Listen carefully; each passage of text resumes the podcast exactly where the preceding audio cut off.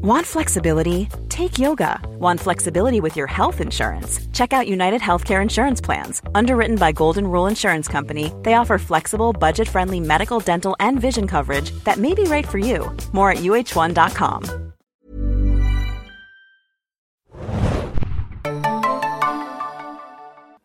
Ahoi, hoi, liebe Serienjunkies da draußen und willkommen zu einer neuen Podcast-Folge. Ich bin Adam und mit mir heute im Abstandsstudio ist. Hier ist Nadja, hi. Hallo, wir planen oder machen ein großes Best-of 2022 für euch und das machen wir im Tag-Team-Modus. Ich habe mir Nadja geschnappt und wir sprechen heute über einige Highlight-Serien.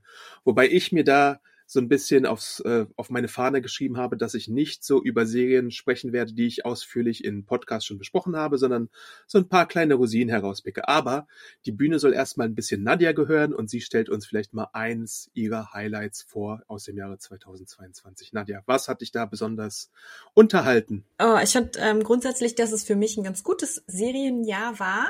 Da war viel dabei, ganz schön schwierig, da jetzt was rauszupicken, aber noch ganz frisch in Erinnerung, äh, weil ich es gerade erst nachgeholt habe, ist The White, nee, nicht nachgeholt, sondern es kam ja gerade erst The White ja. Lotus. Genau, zweite Staffel. Letztes Jahr war das ja so eine nette kleine HBO-Sommerserie, eigentlich als Miniserie geplant. Und das fand ich schon richtig toll, hat mich sehr gut unterhalten. Und als dann die Nachricht kam, dass es eine zweite Staffel geben wird, war ich ein bisschen skeptisch, weil das kann ja total in die Hose gehen oft. Aber ich muss sagen, die zweite Staffel dieses Jahr, nicht im Sommer, sondern jetzt im Herbst, hat mich ähm, fast noch mehr begeistert. Oh, Urlaubsfeeling ist da wieder aufgekommen? Oder was äh, war es? Ich habe es persönlich selber noch gar nicht geschafft, reinzuschauen, auch in die erste Staffel nicht. Deswegen äh, vielleicht, was ist denn so besonders an White Lotus? Ja, also es ist äh, schon, was du sagst, äh, dieses bisschen besondere Setting vielleicht so ein bisschen Loveboat-mäßig, dass man irgendwie so außerhalb äh, des Alltags sich in einer schönen Gegend trifft und vergnügt. Und da kommen natürlich unterschiedliche Charaktere zusammen. Äh, The White Lotus ist eine Hotelkette, eine fiktive. Und ähm, in der ersten Staffel ging es um den, den, das White Lotus Hotel in Hawaii und diesmal ist es auf Sizilien. Mhm. Und ja, und da kann man dann natürlich sich sehr austoben. Also es gibt verschiedene Gäste, es gibt aber auch Leute, die vor Ort wohnen und auch arbeiten, die Angestellten des Hotels zum Beispiel. Und all die werden in ihren Geschichten miteinander verwoben und ähm, es ist von allem was dabei. Es ist Comedy, es ist Drama, es ist sogar so ein bisschen Krimi und ähm, ja, das ist wahnsinnig unterhaltend, finde ich. Und äh, letztes Jahr waren es, glaube ich, sechs Episoden und diesmal sieben. Und irgendwie ist man dann doch immer wieder überrascht, wie viel man einfach in dieser kurzen Zeit dann doch erzählen kann. Ne? Also mhm. es waren äh, viele gute Geschichten dabei. Du sagtest ja schon, dass es überraschend war, dass überhaupt eine zweite Staffel kam, weil ich erinnere mich an Big Little Lies, eine David E. Kelly Serie. Da hieß es ja auch erstmal, oh, Miniserie und dann, oh, wir haben Meryl Streep bekommen, machen wir vielleicht doch eine, wir haben Emmys bekommen und sowas.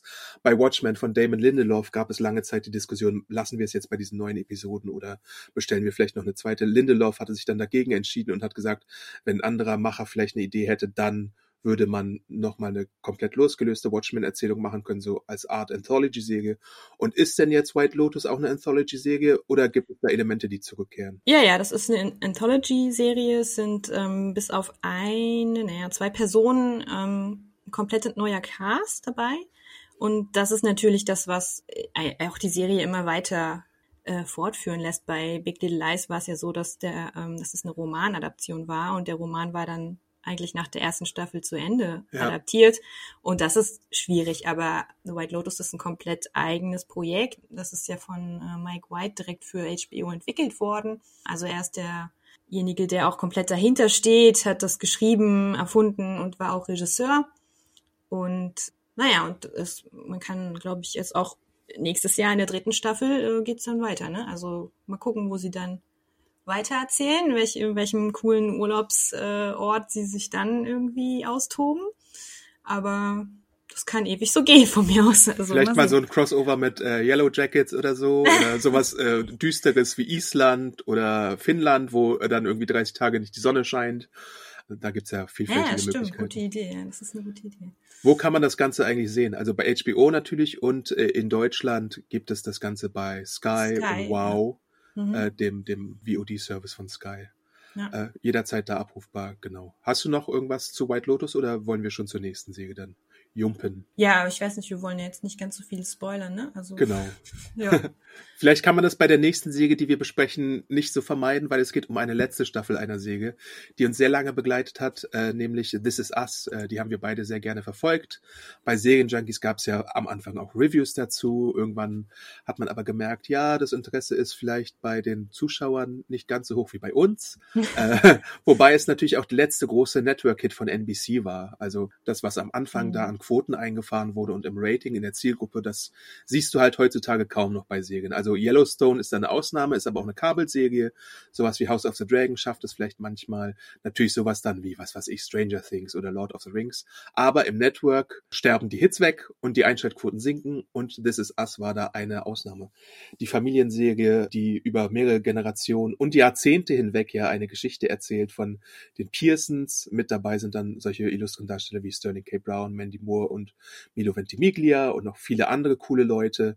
In Deutschland hat es immer einen schweren Stand gehabt. Erstmal bei Pro7 direkt relativ frisch äh, importiert und sogar mit so einer Deutschlandpremiere präsentiert. Dann wechselte es zum Disney Channel, wo so Wiederholungen waren und dann erst spät die Premiere bei Six.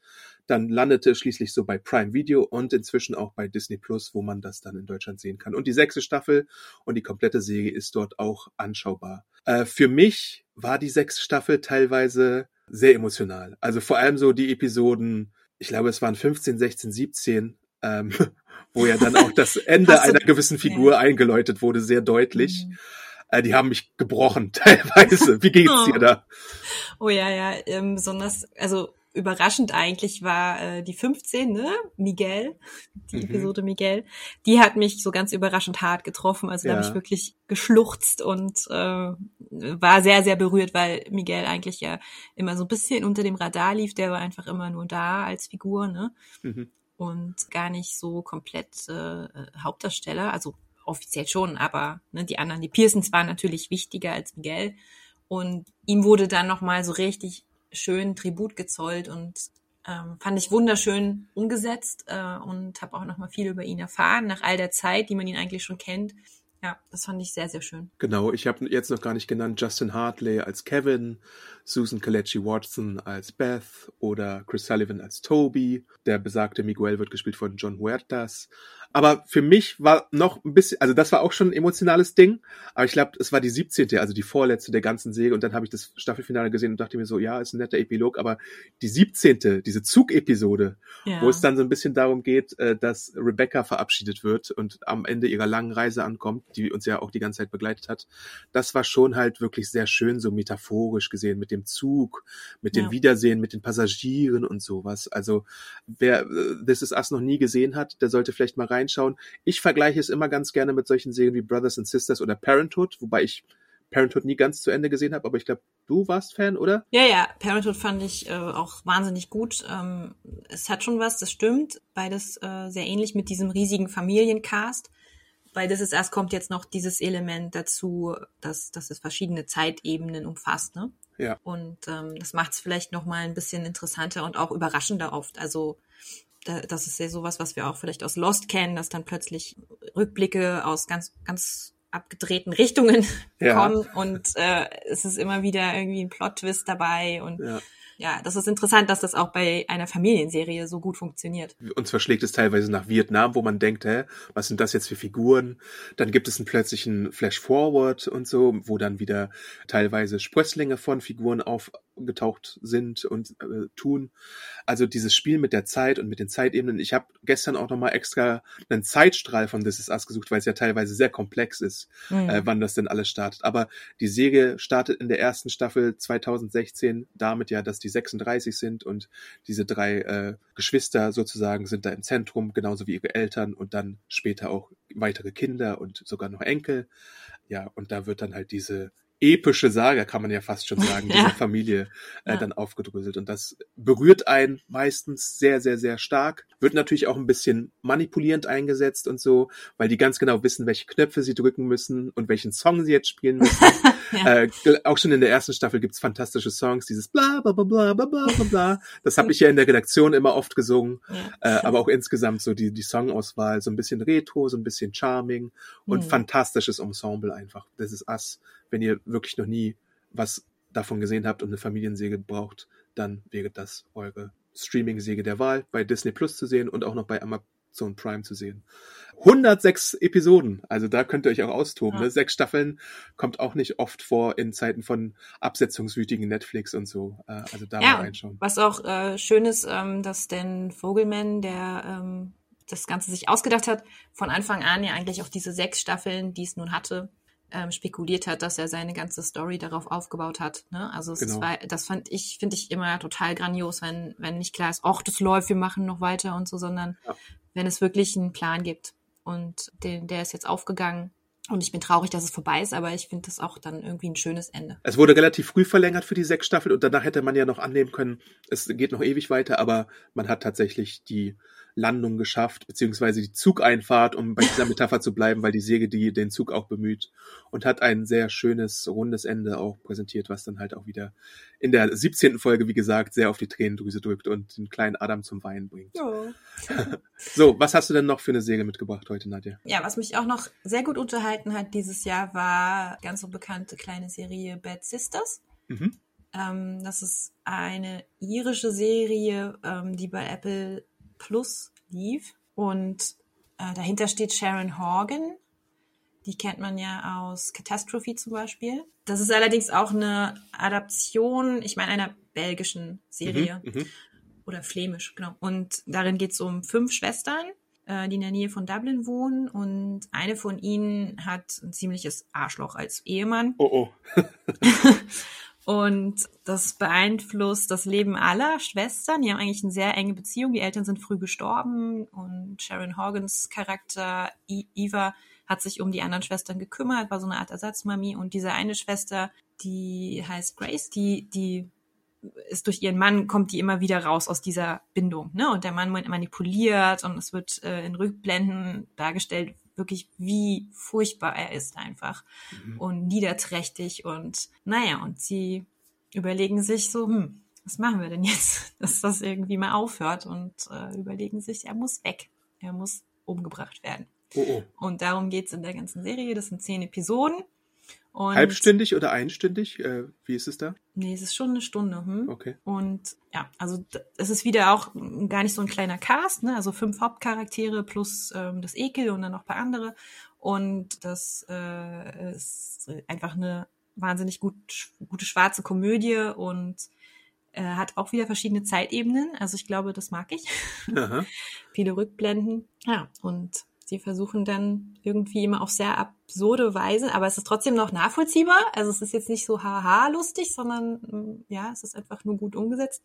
Versuchen sie ihn irgendwie loszuwerden und das ist ähm, richtig gut. Und die Dynamiken unter den Schwestern, die alle sehr verschieden sind, ist auch ähm, sehr schön mit anzusehen. Und äh, der Titelsong ist auch wahnsinnig gut. Ist er so gut wie White Lotus Staffel 2 oder ist der anders gut? Tja, Tja, das ist schon beides richtig gut. Okay. Soundtrack ähm, des Jahres.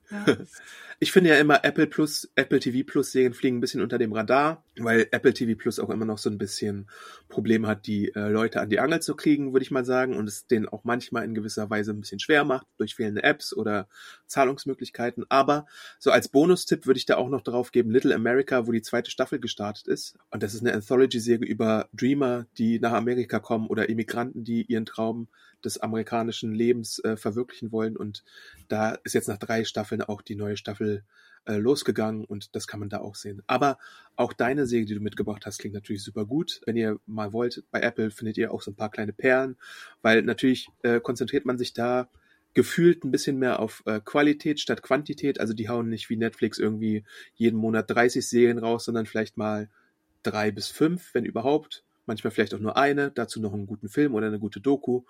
Und äh, da kann man dann irgendwie das sehen. Natürlich gab es da jetzt auch eine Preiserhöhung von 4,99 auf 6,99, glaube ich, im Monat.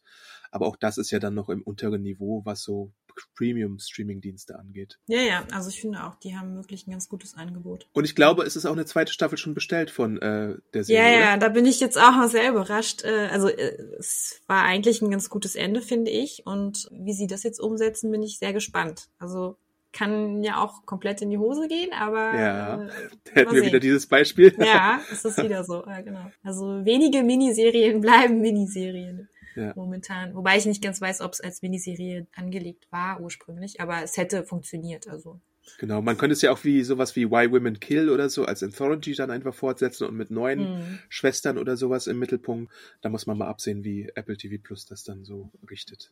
Okay. Stimmt, ja. Eine andere Serie, über die ich kurz mal sprechen möchte, weil es auch wieder so eine ist, die zum Ende gekommen ist, ist uh, The Good Fight. Auch nach der sechsten Staffel bei Paramount Plus inzwischen, früher mal CBS All Access, natürlich herausgegangen aus The Good Wife. Und ich hoffe, ich verwechsel die beiden Serien nicht, wie ich es sonst immer tue.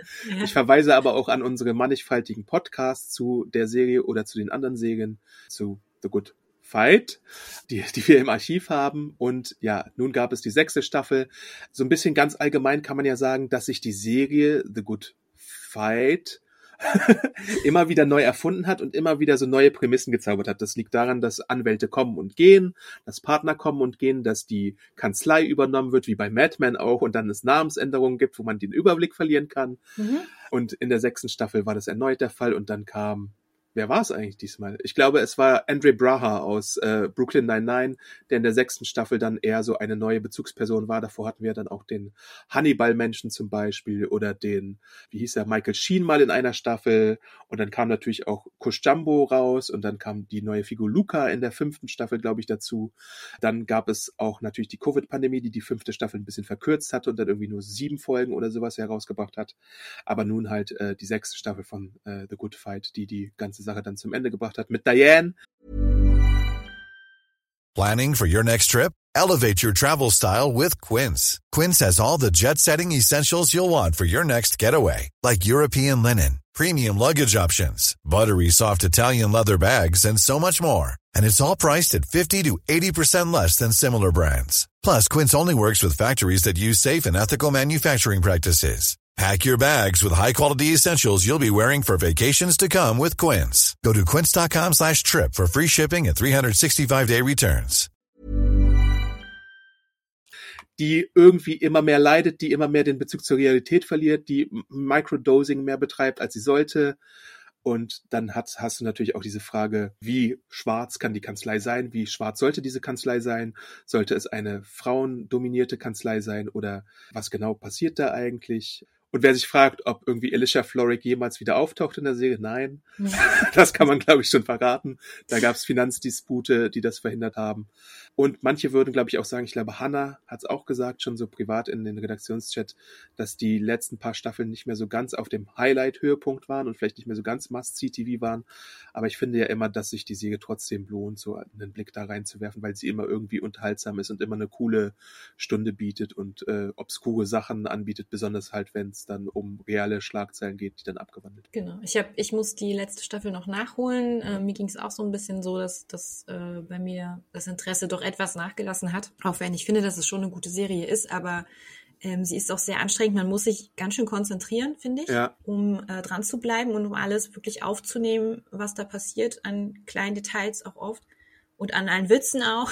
Ja. ähm, und da ist man dann vielleicht auch nicht immer in der Stimmung für. Genau. Und ähm, insofern habe ich, ich glaube, ich hatte nur den Staffelauftakt geschaut und dann das erstmal wieder auf die lange Bank geschoben. Aber ich werde es auf jeden Fall noch nachholen. Beeinflusst ist die sechste Staffel auch ein bisschen durch die äh, Riots vom 6. Januar, wo die Trumper dann das Kapitol gestürmt haben und jetzt haben wir halt hier auch so eine Gefahrenlage immer im Hintergrund, dass da überall irgendwie was hochgehen könnte, so äh, Leute, die sich Scherze in einem Aufzug erlauben mit so Handgranaten, die reingeworfen werden. Also das ist alles dann nochmal ein bisschen Eskalation tatsächlich in dieser Staffel. Ähm, The Good Fight könnt ihr sehen bei zum Beispiel die ersten Staffeln bei Amazon Prime, aber alle bisherigen fünf Staffeln, die in Deutschland zu sehen sind, bei Disney Plus. Das ist dann Überbleibsel von dem Fox Channel Deal und auch die sechste Staffel wird dann irgendwann demnächst äh, bei Disney Plus erscheinen. Wir haben jetzt noch ein bisschen Zeit für eine weitere Serie, Nadja, und äh, wir hatten kurz überlegt, ob wir es schaffen oder nicht, aber ich würde einfach mal sagen, lass uns das machen. Nämlich eine Serie, die ich sehr gerne schauen würde und die ich auch auf der Liste zu stehen habe, aber ich bin bisher noch nicht gekommen dazu, nämlich The Bear. Was kannst du uns dazu erzählen? Ja, das ist so eine kleine nette Hulu-Serie mit äh, Jeremy Allen White aus Shameless ist der bekannt, ne? Mhm. Und er spielt einen Sternekoch, also ein, ja, auf jeden Fall hat er in einem Sternrestaurant äh, gearbeitet.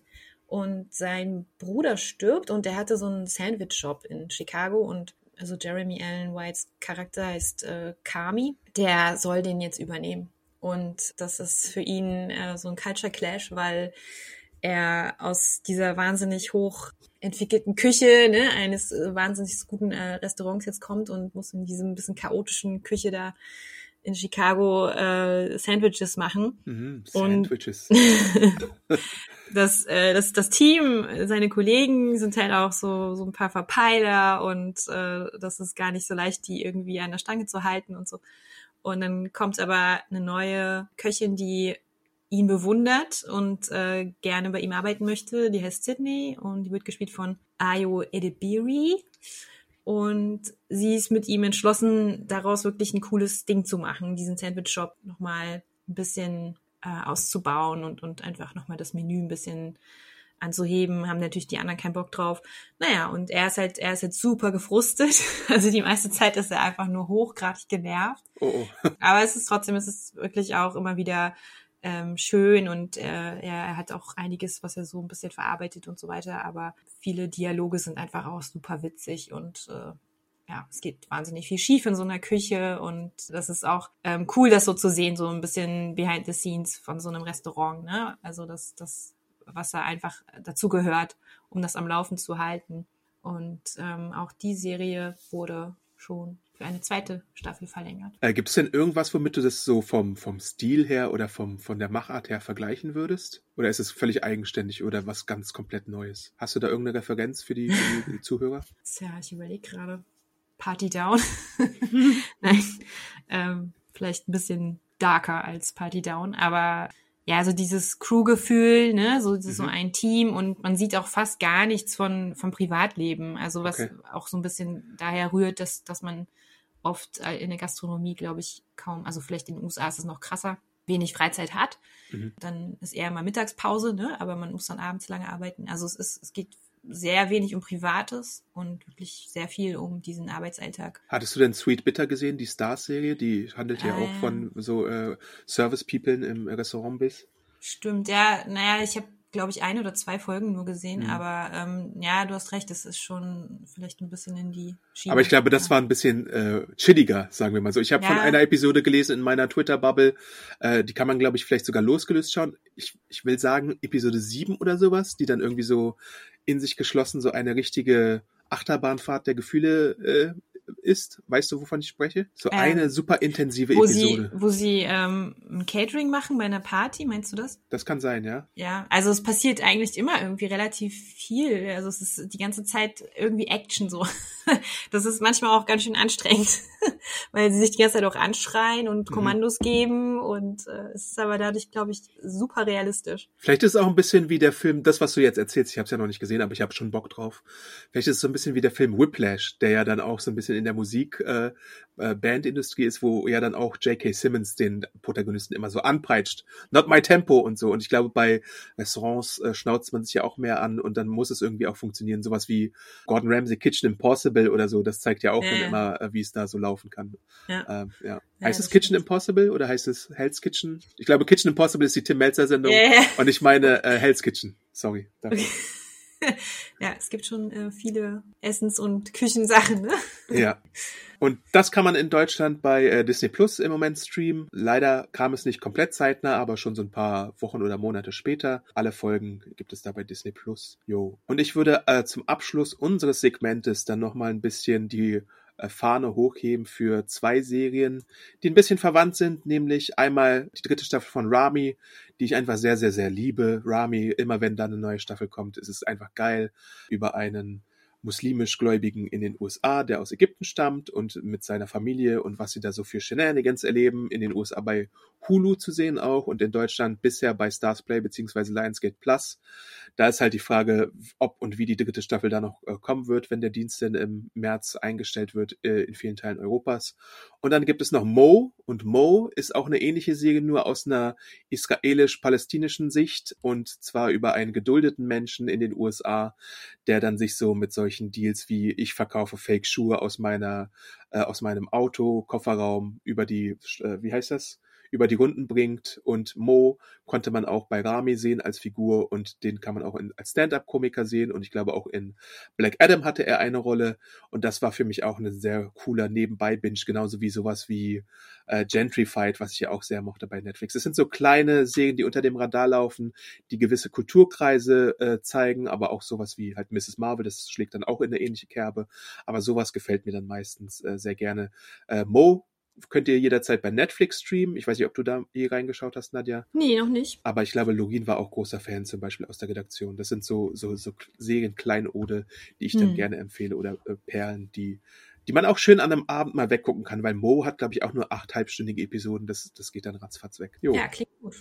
Ich glaube, dann sind wir auch am Ende erstmal angekommen unseres kleinen Perlen äh, hier für den Best-of-Podcast von äh, den Serienjunkies. Und natürlich könnt ihr unsere anderen Tag-Teams dann auch zeitnah hören. Und äh, wir wünschen frohe Weihnacht. Ich sag nochmal, wo kann man dich finden, Nadja? Bei Social Media? Kannst bei Twitter versuchen, Nadja unterstrich SJ, aber ich bin nicht sehr aktiv, gebe ich zu. Ich bin Awesome Arndt bei inzwischen auch YouTube, Instagram und Twitter, solange Twitter noch aktiv ist und Server hat und Elon Musk nicht gegen die Wand fährt.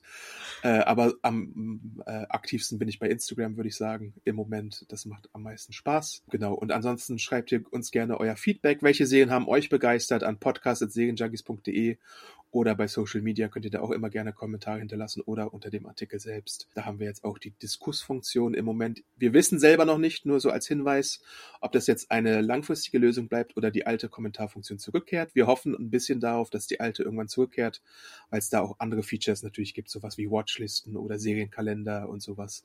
Deswegen können wir leider noch nicht genaueres dazu sagen. Aber wir hoffen sehr, sehr, dass da ein bisschen was geht. Danke, dass ihr dabei wart. Danke, dass ihr uns treu bleibt.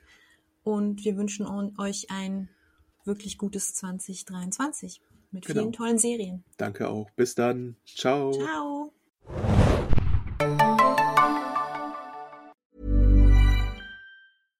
This message comes from BOF sponsor eBay.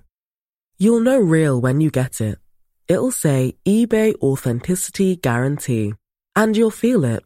Maybe it's a head turning handbag, a watch that says it all, jewelry that makes you look like the gem, or sneakers and streetwear so fresh every step feels fly. eBay gets it. So look for the blue check mark next to that thing you love and be confident that every inch, stitch, sole, and logo is checked by experts. With eBay Authenticity Guarantee, you can trust that feeling of real is always in reach. Ensure your next purchase is the real deal. Visit eBay.com for terms.